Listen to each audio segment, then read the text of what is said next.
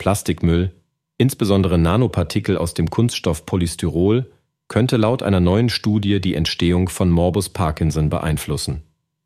Forscher fanden heraus, dass diese winzigen Plastikpartikel eine chemische Verbindung mit Alpha-Synuklein eingehen, einem Protein, dessen Ablagerungen im Gehirn den Beginn von Morbus Parkinson markieren. Wegwerfartikel wie Trinkbecher und Besteck bestehen oft aus Polystyrol. Diese Plastikpartikel können im Gehirn von Mäusen den Abbau von Alpha-Synuklein behindern, was zu einer beschleunigten Ausbreitung der Krankheit führen kann. Mit der steigenden Verwendung von Einwegplastik steigt auch die Belastung durch Nanoplastik in der Umwelt. Morbus Parkinson ist bereits seit 1990 weltweit von 2,6 Millionen auf 6,3 Millionen Fälle angestiegen. Schätzungen deuten darauf hin, dass es im Jahr 2040 bis zu 17 Millionen Erkrankte geben könnte.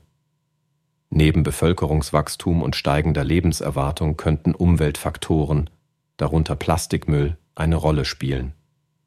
Die Forschungsergebnisse Forscher der Duke University School of Medicine haben herausgefunden, dass Nanoplastik den Abbau von Alpha-Synuklein stört.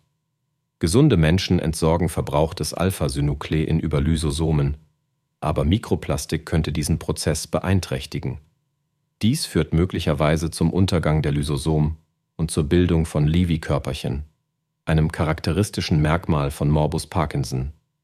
Laborexperimente zeigten, dass Nanoplastik von Nervenzellen aufgenommen wird und sich mit Alpha-Synuklein verbindet.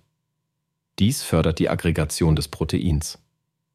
In Mäuseexperimenten beschleunigte Nanoplastik die Ausbreitung von Fibrillen im Gehirn, besonders in der Substantia nigra, einem Bereich, der mit Morbus Parkinson in Verbindung steht.